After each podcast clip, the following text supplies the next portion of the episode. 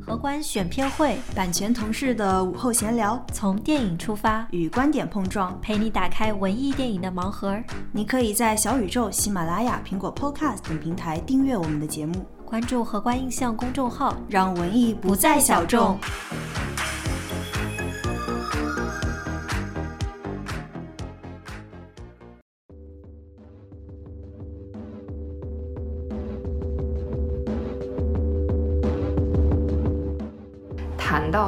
遇见的一个动物奶牛，嗯，你可能不遇见它也会喝它的奶之类的，或者。看导演阐释里面说一句话，他说他在讲就是在这样一个残酷世界里保持快乐是多么的重要。感觉这个抵抗在电影里面的呈现其实非常的温和。嗯，不是，就是我们想那种暴乱了，怎么怎么样，就是那种 牛冲出了，就是干了那种。对对对，不是斗牛的故事，但也不是，就是它还是一个非常呃日常的呈现。第一行眼泪是看见了孩子在草地上奔跑，多好啊！第二行是和所有的人类在一起，被草地上奔跑的孩子们所感动，多好啊！米兰昆德拉就强调，这第二种眼泪就是客气，更加客气。嗯，是不是听不懂他在讲什么呢？听不懂。对，所以说我就想。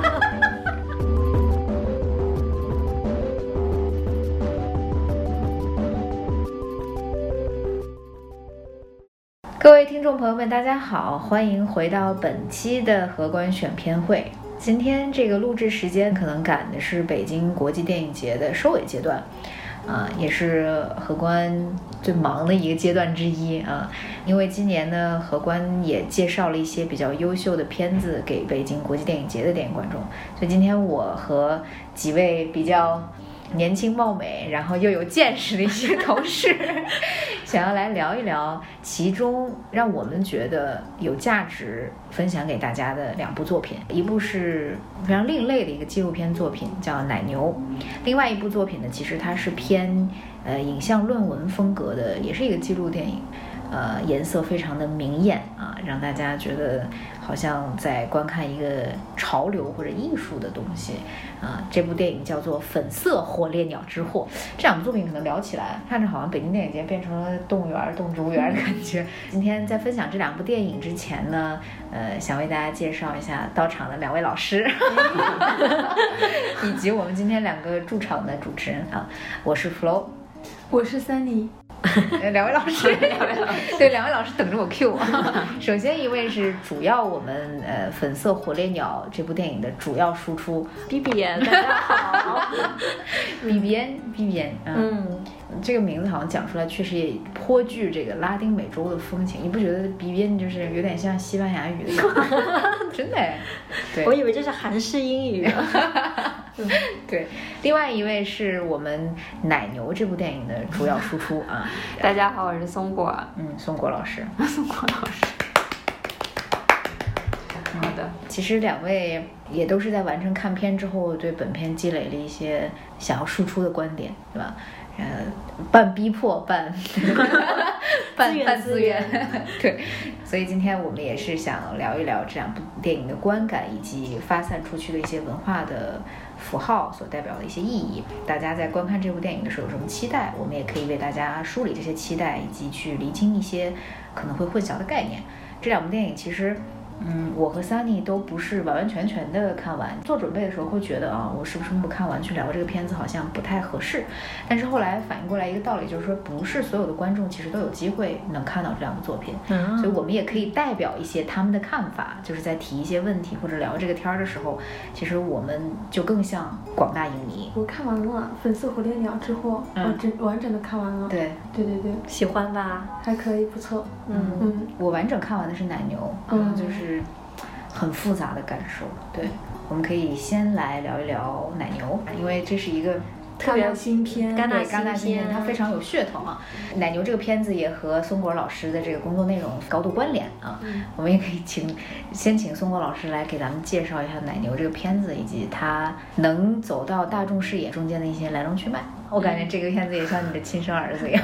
对，我的又一个亲娃。嗯嗯，奶牛就是在今年戛纳电影节，呃，一个新的单元戛纳首映，然后。被选中了一个片子，当时最最开始看到他介绍的时候就很吸引我，我觉得首先是纪录片出现在戛纳电影节还蛮特别的，然后另外它是一个女性导演的视角，在戛纳众多的片子当中看到它的时候，觉得眼前一亮。它跟传统我们理解的三大电影节的电影有点不同。我们常说门槛高低的问题，其实它门槛挺低的，就是所有的观众喜欢电影也好，不喜欢电影也好，都会我自己觉得都会喜欢这部片子。因为它就是讲我们生活中可能经常会。谈到或者遇见的一个动物奶牛，嗯，你可能不遇见它也会喝它的奶之类的，或者或者吃奶制品之类的。但是就是我觉得一下子就是主题很吸引我，嗯，我相信也会很吸引就是普通的观众。看了这个片子之后，觉得它很轻巧，而且视角很独特，是从奶牛的视角去看奶牛，而不是从人的视角看奶牛。我觉得这一点还呃蛮吸引我的，而且我觉得小朋友看起来可能也会。觉得很舒服，就是呃，他有他自己的独特视角嘛。但是当然，片子里面也有一些可能会让我们重新选择我们饮食习惯的部分。就是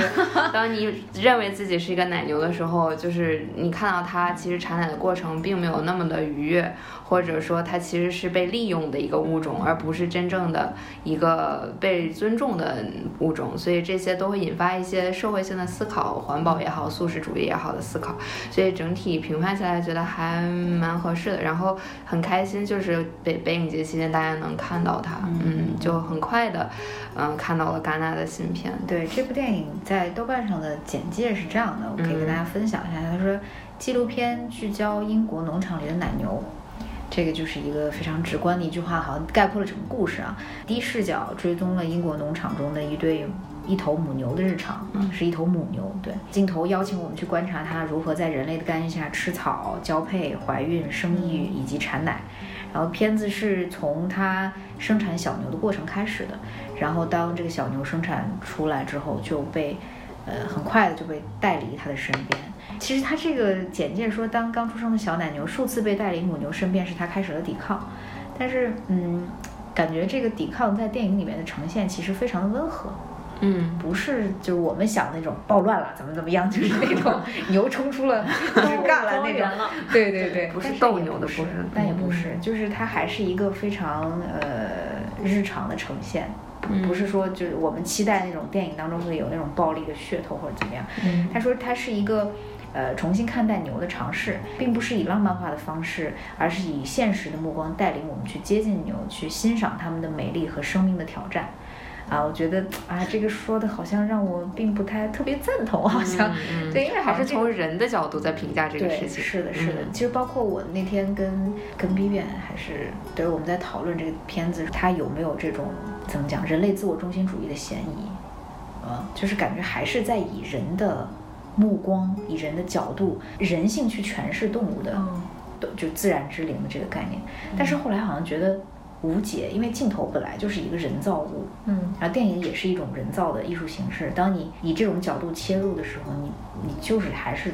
在以人的自己的东西来看待动物。嗯，对。但是导演也有一些努力吧，就比如低低角度的去拍，然后跟牛的这个高度是平行的，就其实是在以一头牛的。方式看牛，就是不是以人俯瞰它或者仰视它的角度看牛，可能你会觉得更亲近它，就是你至少是他们当中的一员，无论你是个人还是个头牛。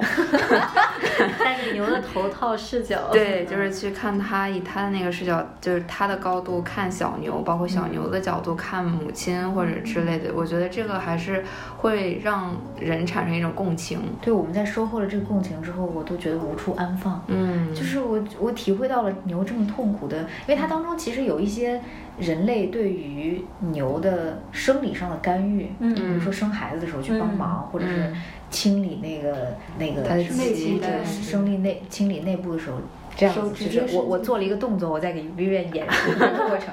但是就是反正大家去看的话，就会看到很很很长一根手臂伸进就是牛的下体后部。很痛苦，真的很痛苦。包括就是里面也有一些桥段是帮小牛清理掉它即将要长出来的牛角，因为在这个畜牧业，这是一个很流程化、标准化的一个手段。一大群牛一起生活的环境下，就不会互相冲撞，保护饲养主的安全。所以这个啊，天哪，我就看着好像就像那个呃《悲惨世界》啥让被被。烙上那个烙印一样，就是特别痛苦的，就就让你觉得生理上舒不舒服。嗯，他们耳朵上也会打那个标签标记。嗯，而且包括就是把那个牛用卡车还是一个装置压着，然后伴伴着在挤奶还是、在检检查什么的，就是整个还是牛没有什么自己选择自己生活环境的这个自由。嗯，就是很，就是生理上会让你觉得很痛，你就无处安放这个生理上的共情，但是还是会喝牛奶，就是还还是决定要喝牛奶，以及其实不看你可能会有一些想象，就是他们怎么给牛听音乐之类，但你看到之后，就是很真实的牛其实是很痛苦的，在在经历这一切，但是你也不知道，如果人不喝牛奶或者没有这这一条产业链的话，那。会是怎么那样一种状态和经历？对，B B 也是没有没有看这个片子。对，我要作为影迷，要对你有你有期待是你有期待吗？对，我一直对于这个以牛的视角看牛感到好奇，然后同时听你们这样说的话，呃，导演对于这个饲养这个行业的批判也是非常。克制的，他是没有专门跳出来说什么话，是只是让你看到整个过程。但你看到后就共情，共情了自然就会反思是不是必要。所以导演是什么态度呢？我会好奇。当时我看好像是 press kit 还是采访，就提到说导演当时拍的时候就跟农场主有一个交流，就是说可能这个片子拍摄之后会对你们产生一些实质的影响，但是他确实没有在影片当中。引发战争，就是他没有让人们试图把视角放在农场主身上，而是放在其实每一个人都是某种意义上的农场主，我们都在利用这个奶牛，所以我觉得这个角度还挺宏观的，就是他没有具象到这个错究竟在谁。我觉得可以介绍一下这个导演安德里亚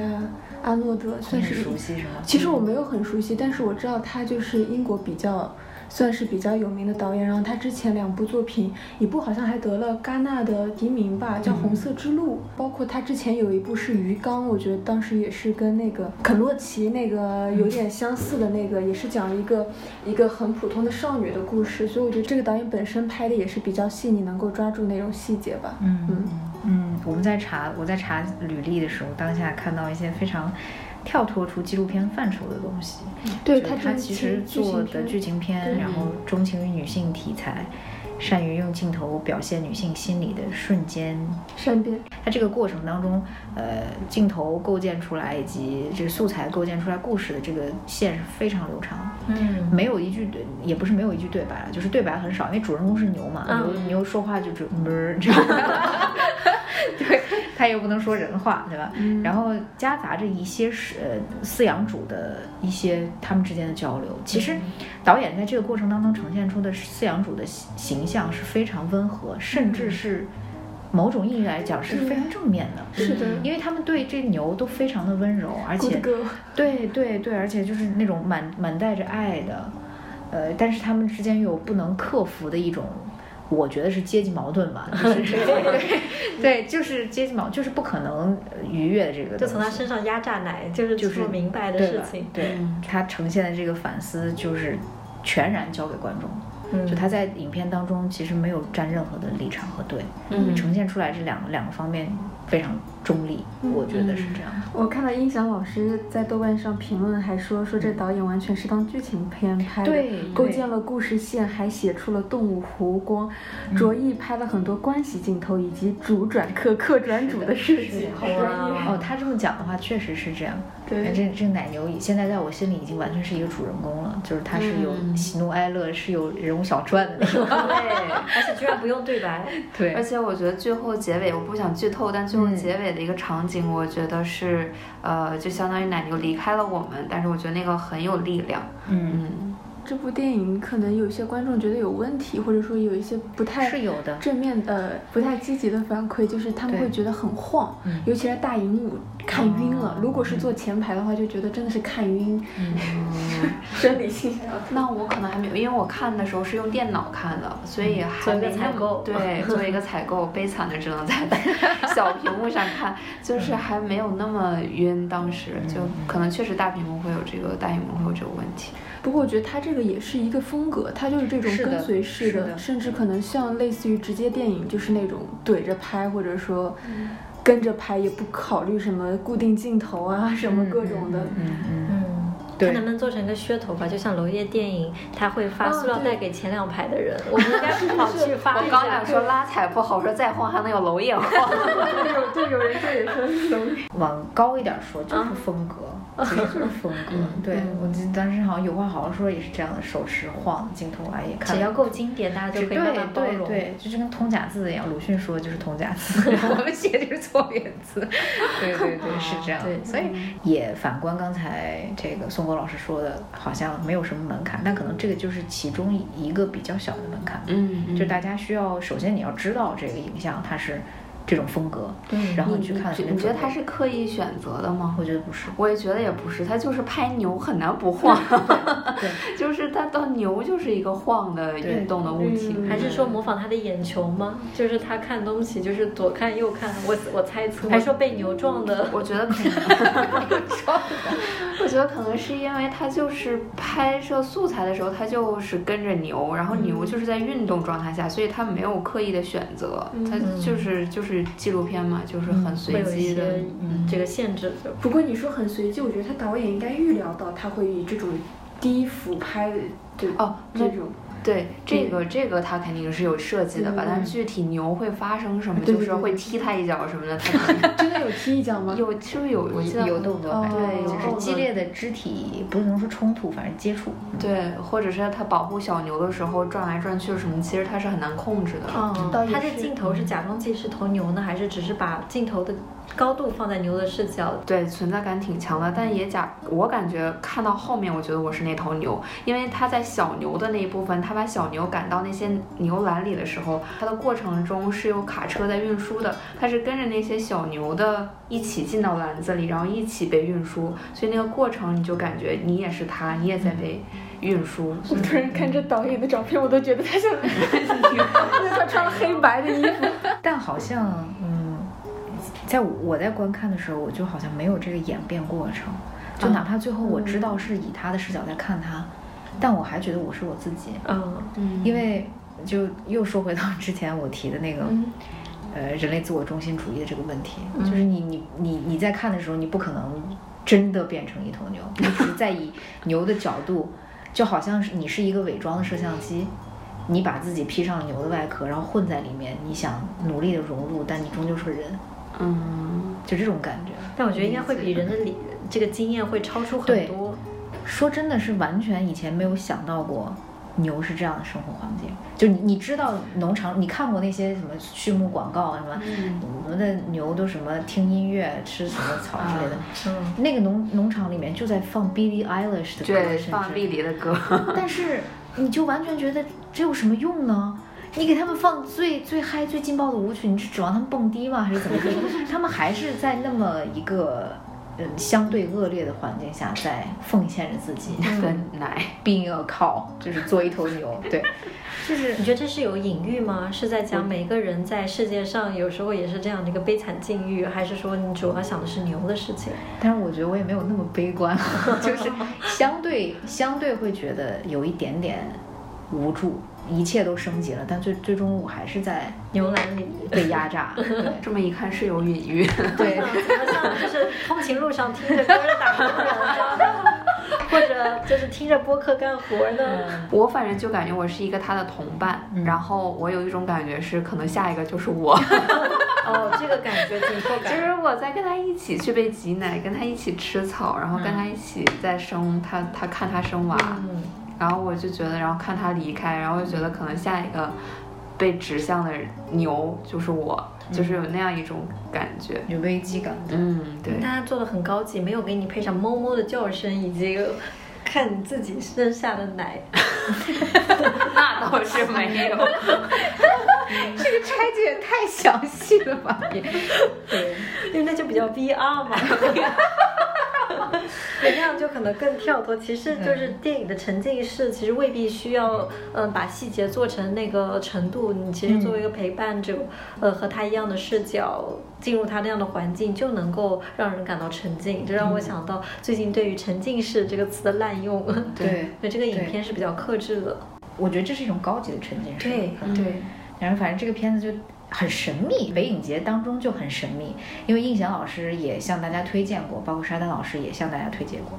但是这个片子在豆瓣上找没有海报。我看到有一个网友是在可能过了两三天之后吧，把一个剧照，其中一个剧照加了一个非常宋体的那种白色的字“靠”，然后对 对，难为他了。对这个选片的这个视角里面，可能是一个。哎，它到底是个什么东西？我搞不清楚。嗯，哪怕你在给我推荐之后，我还是没有办法很直观的、具象的去想象这个片子是一个什么样的气质。这，我觉得这个就是这个纪录片的魅力所在，就是它永远有一层神秘的外壳在。就哪怕听众朋友们，你们可能听了我们描述了这么多之后。有个概念，但是你相信我，你去看的时候，这个概念绝对会被打破。啊，我去试试看。真的，绝对会被打破。那好像这样聊回来，就觉得《粉色火烈鸟之祸》啊，跟奶牛这个电影非常的相像，也在于此，也是足够神秘。嗯，就好像神秘也可以作为一个共同点。对，神秘在不同的地方。神秘的动植物园就是本届这两个片子共同的气质。这个电影也是试图通过动物去呈现人。其实，在聊人，这个那个片子就完全完全在聊人了。嗯，奶牛是完全聚焦于动物，但是但是粉色火烈鸟完全在在看人。啊，对，是的，因为粉色火烈鸟这个片子，我可能看了有四分之三吧。嗯，它它最突出的对于观众的吸引力在于明艳。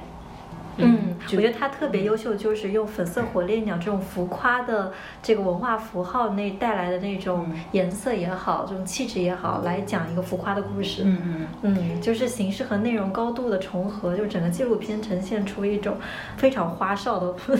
特点。他在讲什么？他在讲粉色火烈鸟怎么来的吗？他也是有点模糊了这个纪录片和剧情片的边界。对，这点呢和奶牛是高度相似的。就是粉色火烈鸟之祸呢，是讲一个普通的男人，然后他就喜欢穿黑色衣服，但他的生活中总是出现火烈鸟的声音，有火烈鸟的召唤，火烈鸟的形象，呃，他就想去了解到底这是一个什么样的物种，以及它这个文化符号背后有什么意味。嗯嗯，所以他这条线就是一方面了解这个鸟。其实它的这个生物学特色是很小的一部分，更多是在它的这个大众消费里面的文化符号。对。然后第二条线就是他的个人成长、自我实现，就是他从一个穿着黑衣服的无聊的普通男性，变成了一个穿的非常花枝招展、放飞自我的在那搞音乐的一个艺术家，这样的一个身份蜕变。对。嗯，所以就是这第二条线是更多的有。嗯，剧情片有这个桥段设置，据我了解，感觉有点像真人秀，就是他有这样一个人人设，然后他去找到呃艺术家呀，找到这个粉色火烈鸟收集者呀，找到这个生物学家去聊他的困惑。聊我总是觉得看到火烈鸟，嗯。嗯，所以我就觉得这整部片子就把。呃，纪录片的那个职能都完成了，就是给大家介绍什么是粉色火烈鸟，什么是这个文化符号，以及大家有什么反应，同时还插入了这样一条人物成长的剧情线，就特别有趣。对，嗯，就我觉得就是天马行空。你刚才说它比较像这个呃真人秀，我觉得在视听风格上确实是这样呈现的，因为它整个的这个气质让你觉得像 Netflix 上会。播出的真人秀或者纪录片，就是它，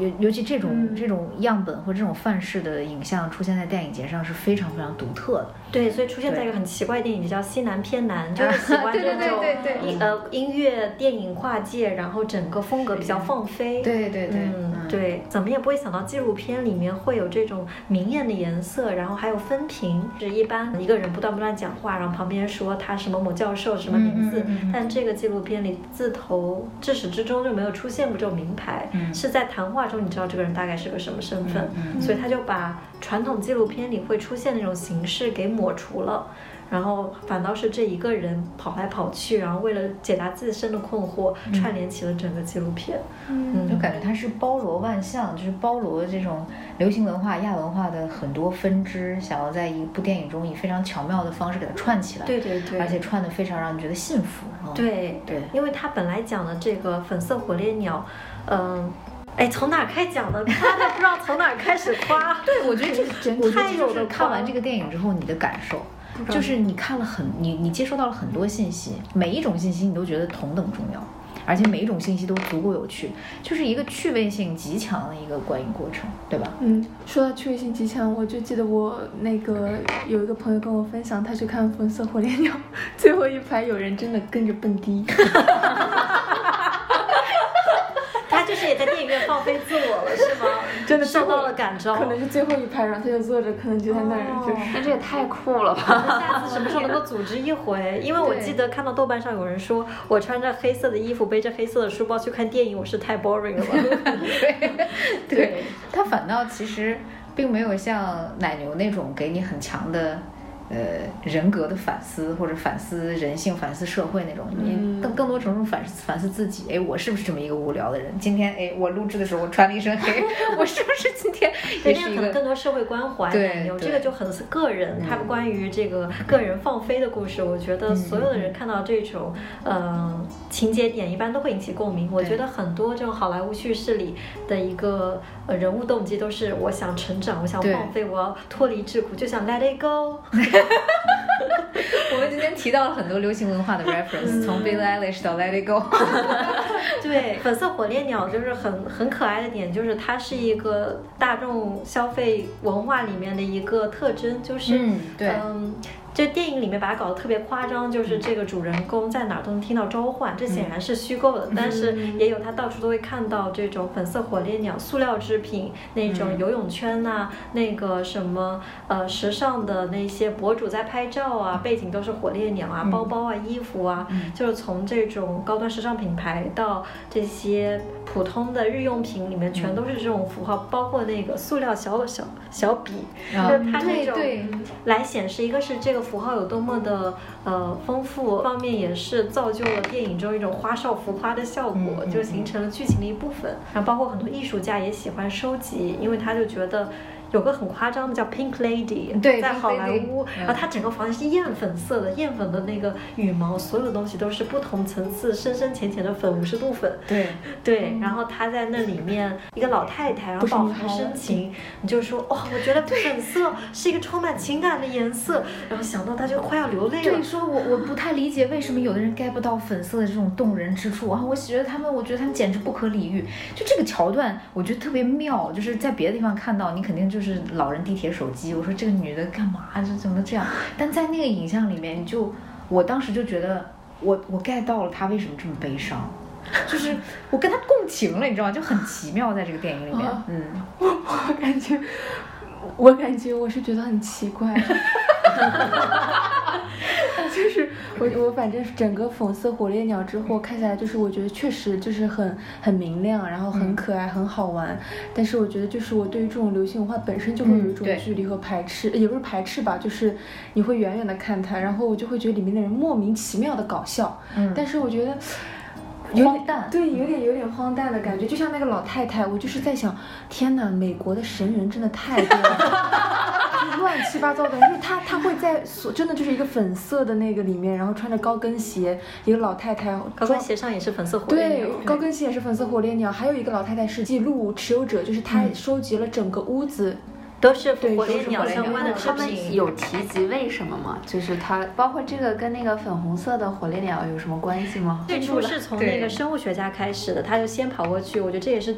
纪录片非常自然的开端，嗯。就先搞明白它作为一个鸟，它是什么意思，嗯它是怎么样的一种物种，就说它们其实是在那个矿物质特别高的地方生活，然后它们是吃了那些藻类浮游生物，嗯、才变成粉色的，它是后天形成的，就是 you are what you eat，在它身上形成了一个很妙的这个嗯证据。然后那个生物学家就说，你看。他们那个弯曲的脖颈，他们那个圆鼓鼓的眼睛，然后就望着你说，感觉击穿你的灵魂，就 就对他们。然后这时候画面就配着他那个圆鼓鼓的眼睛，红色，然后就瞪着你。所以就觉得这纪录片很妙的是，它会通过这种画面来直接注解他所说到的内容。对有时候实体画面没有说，它甚至就出现了动画。嗯嗯，对，通常有时候是分屏，这人在讲话，那个人就右边就把他讲话的内容那个鸟就放出来，是的，是的，是的。所以就会给你很强的那个在线即即什么即视感。对对，所以先是生物学家为什么爱上，因为那个眼睛。嗯 然后后，然后就是找到这种粉色火烈鸟的收藏家，然后他可能会说，我觉得这是一种能量的交换，一种爱。嗯，然后也有人就那个 Pink Lady，就是我根本不在意别人的眼光，我就觉得粉色是一种充满激情嗯的一个颜色，嗯，这让我觉得舒服。而且我这么做，还有人给我付钱，因为我是网红，嗯他们会采访我，我说何乐而不为呢？嗯就是我根本不在乎别人眼光。然后还有别的人，艺术家可能会说这种文化很客气，嗯，然后就要进入客气到底是什么东西。这其实整个影片是以客气的态度来讲客气这个事情。嗯，然后查了一下维基百科，嗯 本期是一个掉书袋的节目。这维基百科其实不算很掉书袋，有人说大学生必抄的这个来源，但我觉得他讲的非常清楚，因为这个词经常会有点被大家搞得神神叨叨，因为是，呃，米兰昆德拉也曾经用过这个词，他讲的就是当看见草坪上奔跑的孩子，由客气引起了两行前后紧密相连的热泪，第一行眼泪是看见了孩子在草地上奔跑，多好啊！第二行是和所有的人类在一起，被草地上奔跑的孩子们所感动，多好啊！米兰昆德拉就强调，这第二种眼泪就是客气，更加客气，嗯，是不是听不懂他在讲什么？听不懂。对，所以然后我就查了 维基百科讲得比较清楚。一般来说是个贬义的，就形容品味比较低劣、装饰夸张，然后充满了感伤的那种物品。但有时候人们也很喜欢里面的一些自觉的讽刺。嗯所以就是说几个特征，就是它品味很低劣、嗯 p o o r taste，然后装饰很夸张，所以是艳粉。整个电影也是这样的一个形式，然后充满了感伤，就他们说话时候饱含热泪。嗯所以就整个电影就把形式贯彻到底，然后也会在反思人们的这种态度。就如果从嗯糟糕层面上来说，就是一种随波逐流，一种消费文化，嗯就大量的塑料制品被复制，所有的中产阶级到夏天想去度假，然后就带着粉色火烈鸟的游泳圈，泳圈然后满池子都是，可能就是拍 Instagram。嗯这是一种比较负面的评价，然后比较积极的评价就是，你不用管什么高雅审美，不要管那中产阶级那一套，就中产阶级是双面中枪，对 对，不要管那些高雅文化，你就去做你自己，放飞自己，拥抱你那个艳俗的品味，然后放弃你的黑色服装，穿的彩彩的、花花的，然后想做什么就做什么，follow your heart。嗯。所以就积极面可能是这样说，所以有些艺术家会刻意的拥抱这种低俗品味，就其实是一种挑战姿态和这种高雅的口味说不，嗯，我觉得这个片子其实站边儿的是站支持科技的这一方，就是比较支持。相对来说比较、比较鼓励大家去理解这个文化现象、这个文化潮流背后的东西，就是不要一味的去批评它、去评判它。其实都有，我觉得它很对妙是这两个全部占了，嗯。就是它一方面在说哪些人特别喜欢这个粉色火烈鸟，又因为这主人公是在寻找这个火烈鸟的召唤，所以它整体是试图去批判，就是对。对对不 judge 的，所以就是嗯、呃很很和善的进入人家家里，想去了解，想去倾听，甚至还会被人感动，这是一个比较积极的描写。但同时他也有一个反思，就是他也专门去采访那些 I hate flamingos，、哦，这个这个桥段太经典了。对，对，这在电影大概一半还是三分之二的时候出现，就说，哎，自我实现就完成了吗？不，没那么简单。就是还有一群人还很讨厌这个粉色火烈鸟，就是因为他说这些人很虚假，嗯那些人就觉得他们喜欢这种劣质的粉色火烈鸟。我对那个鸟没什么问题，就觉得人们的这种喜好是虚假的，这些人也是很虚假。后面紧接着 Pink Lady。对，嗯，也会让人反思，这是不是一种无意识的随波逐流，对这种艳俗文化的一个嗯，所以它客奇还有个媚俗的含义。对媚，我刚想问这个媚俗和客奇的关联是，嗯，是一种翻译的手段，但会让人搞混吧。嗯我觉得主要的含义就是其实也是品味低劣、装饰夸张、充满感伤，其实是有点俗的那个意味。但如果他是自觉的，我就是要搞低品位来抨击你们那些装模作样的中产阶级，那他其实又是一个不是媚俗的行为。通过这个电影，我终于把客奇这个概念大概了解了一下。嗯，因为电影里面最后还出现了那个导演，就是他拍的《粉色火烈鸟》（Pink Flamingo）。我们这个片叫《粉色火烈鸟之祸》，那个片就是叫《粉色火烈鸟》。粉色火烈鸟也是一个在这种 B 级片爱好者心中一个非常经典的元素啊，就它也是一个非常写点的一个、一个呈现，一看就知道这个片子到底是什么。通过粉色火烈鸟的这个电影，试图去解释粉色火烈鸟之祸，然后在这个粉色火烈鸟之祸的整个电影当中，包罗万象的去呈现了通俗文化。粉色火烈鸟在里面只是一个元素，对，这个元素它其实里面毫一点都没有出现这个火烈鸟动物本身，对。或者说这个文化符号，它只是嗯、呃精神上面和我们的粉色火烈鸟之或者相通。其实他在探讨科奇，John Waters，七二年那部，对对对，一九七二年这部，他大概讲的是说有一个圣女，她说要成为世界上最肮脏的女人，然后她就比如说表演吃屎啊之类的动作，对我印象深刻。我没有看过，但是看了别人的影评还有简介，大概就知道他会做这种非常出格的事情。但同时还有一对主人公是一对中产阶级夫妇，谈吐高雅，实际上在做一些拐卖婴儿，然后强奸妇女的行行当。然后最后这个剩女出来就是呃枪决了这个嗯干。邪恶勾当的这种中产阶级，所以就从这剧情梗概和他整体那个很俗艳、疯狂的那个造型，你就可以知道他是一个对于中产阶级审美的批判。嗯嗯嗯，导演本人也说，他出生在一个品味良好家庭，父母很希望他高雅有文化，就是他知道这些以后，所以才嗯开始进行一个非常有组织、有纪律的一个反叛。嗯嗯，我觉得很了不起，这是一个很优质的课题吧。嗯，我我其实自个人我不是特别理解这种东西的原因，因为我觉得这个就是非常西方文化的东西，他们就是非黑即白，嗯就是当你想反对什么东西，你就要把自己做到极端的那一面，然后去反叛去什么。我我觉得可能我还是受东方文化影响，中庸之道，我觉得。嗯，他媚俗也好，火烈鸟也好，或者是中产阶级的那种呃优雅，你听钢琴曲也好，就是这些东西其实是可以被接受以及或者被不接受的。就是他，我觉得没有必要把他们两个形成对立面。我只是因为我都嗯我没有看这个片子，但是反而引起了我好奇，我想 就是看看他我觉得这是艺术家的使命，就是他要矫枉过正，然后他个人也是比较反叛，他在学校里找不到任何合适他的一个位置。John Water 这个导演，《粉色火烈鸟》的导演，他就是嗯特别，我觉得也跟他个人的成长经历有关系，他反透了那种高雅。嗯嗯当然，我觉得他在批判一种空了壳的高雅艺术，就是你徒有其表。其实嗯一个糟糕的客气，也就是徒有其表，嗯就是反倒陷入一种劣质，所以他反倒就用反面去攻击。我没看过那个一九七二年那部，只不过我就是听评，就是听故事梗概。我觉得这种写点电影就是，我不知道它这种呈现的意义在哪。它用了很多那种吸引人画面的呈现这种画面，然后来反叛。我并不觉得这是一个很好的反正我我觉得作为观众是很受冒犯的，就是我从视觉和心理上都非常受冒犯，我就是数数次想关掉它是的，我觉就是得写就很多写点，包括索多玛一百二十对天，我也觉对对得我不是很喜欢这种。呃，意识是有意识的反叛，我觉得需要有这样的人存在，需要有这样的声音。当我不舒服的时候，我可能会反思，是不是我就是中产阶级审美？我可能就是 听起来我们的这个更温和以及更有趣。对，就就是我觉得这个也非常有意思，因为我也没有料想到大家会在这个《粉色火烈鸟》这个电影上。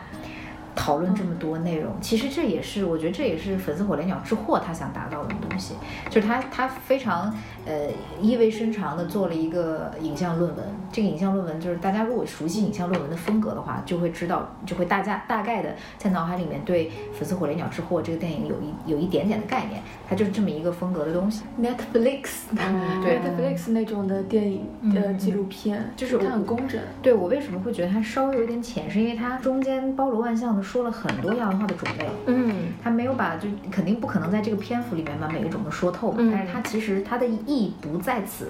他不是想要带你去真正了解这些亚文化，他就是这些亚文化在我们的生活里，当然可能在美国那个社会里面是更显性的，就是他不是带我们去了解这些东西，而他其实是想就是通过这种。稍微中立、带一点点批判的视角，把这些穿起来，让我们在一块儿思考。我觉得这是他想做的东西。我觉得主要是看他讨论什么，我就是想盛赞他。就是我觉得他在粉色火烈鸟这个点上讨论的非常深刻。对对，嗯，就是没有办法包罗万象，包罗万象反倒让他浅了。我觉得正是因为他集中在这个话题，然后谈到了相关的人物，然后就相当于是一个书的导读吧。嗯嗯，让我们知道有这些人存在在这个领域上。嗯，这个我们达成了共识啊。而且有一个，我觉得就是那个，因为你刚提到那个人物的转变，从穿黑色到后来穿不同的花色的衣服，我自己觉得他的心理的动机其实是很弱的，就是他有慢慢的被潜移默化影响，但是感觉他好像到某一点他就开始脱掉衣服穿了，就是我。不是很能理解他在下面深刻的这种动机。嗯，他其实挺弱化这条支线。我其实觉得有增加趣味性的感觉，增加趣味性，但他整个表演很到位。就是它里面一直在说粉色火烈鸟，你有注意吗？它羽毛彩色羽毛之下是有黑色的。然后，然后他说黑色其实是看不见的，你要站出来。然后他想，哦，好像说的就是我，好像我身上也跟粉色火烈鸟有相通之处。我就觉得他把这种细节都编织的非常的好。包括他还会在沙漠。陌上就是开始大叫之类的，就是他把他这个人物弧光居然还做出来了，这个跟粉色火烈鸟都没啥关系，确实是没啥关系。然后他那拼拼凑凑听各种音乐，把他这个人是演员吗？这个人是个演员，是个演员，他是一个 DJ，他是一个电影制片。对。然后我刚开始还觉得，哎，怎么会有这样的人？我刚开始觉得他是假的，就非常假。但他最后真的做出了个音乐作品。我觉得对国内观众其实有有剧本的这种纪录片其实不太容易接受，他们会觉得不够真实，或者说觉得没有，我觉得他很放飞，大家觉得哇，没见过这种类型的纪录片，大家可以多去多关注我这个粉色火烈鸟之后，而且它太好看了，就整个视觉的呈现，因为它杂糅了很多媒介，中间又有动画片，又有手绘，又有各种各样就是神奇的，你可能在广告片当中会看到的，有点像美剧开头的那种动画片头，就是各种就是。特别商业化视觉呈现一种 B roll 镜头，各种各样的那种，就是你在纪录片当中其实不太会看到这样的。哎，补充一点，导演是广告背景，对吧？看，对，就是可能对大多数观众来说就是新奇，而且这个新奇它不是那种就是你看完就完事儿就忘了脑后那种新奇，它是能给你带来一些不太深刻的反思，但这个反思的背景的底色还是新奇。嗯，对，你在你在思考一个特别新奇的事儿。我我这就就让我想起了我的看完之后最直观的感觉，我是在看一种奇观。对，那你不会跟着这个男主角一起走吗？你没有经历过一个从哪儿啊普通正常的人飞到迈阿密，然后穿上花里胡哨，然后放飞自我进入艺术轨道？你并不赞同他。并没有共情这样一个。我觉得在电影院会的，我我很共情，就是你你没办法，你一定会被那个快乐的氛围感染，然后就是想拿着啤酒跳舞那种。感谢各位影迷啊，呃，来北京电影节看各种片儿啊，尤其是我们的粉丝火力两只和和奶牛，也欢迎各种各样的影迷在以后的这种各种机会上面吧，跟这两部电影相遇。我觉得这个好像是一个。不太合格的推荐，因为好像推荐的时候大家已经不太有机会看到这两部作品了。我们就只能说，在这还努力吧。对我们努力会以各种各样新颖的方式来让大家遇见这部电影。这两部片子就反正都是我们心头之好，所以是真的觉得很有价值，可以给大家带来一些呃平淡或者枯燥生活当中的一缕清风的这么两部作品。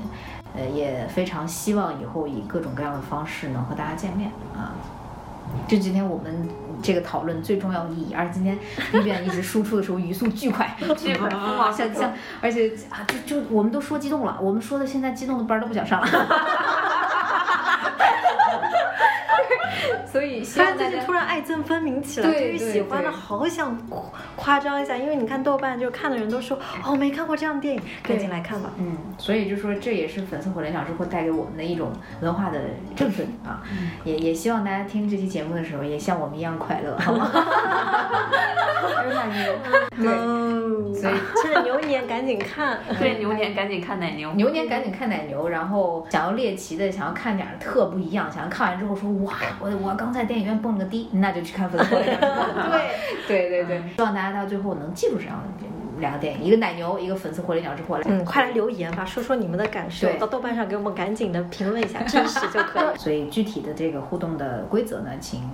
大家注意看我们的节目简介啊。所以今天的还有招聘，要不要说一句？我觉得招聘。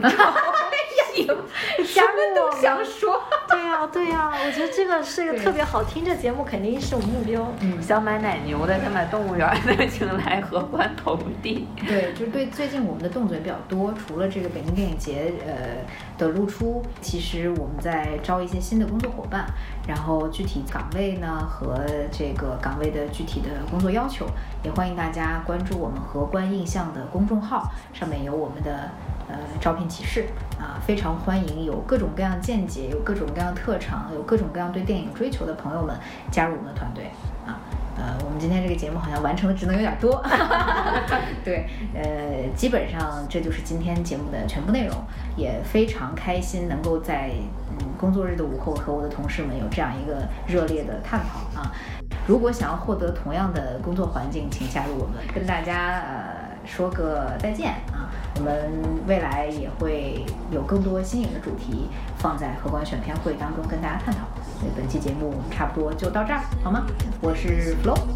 我是 Sunny。我是 B B 我是松果，拜拜。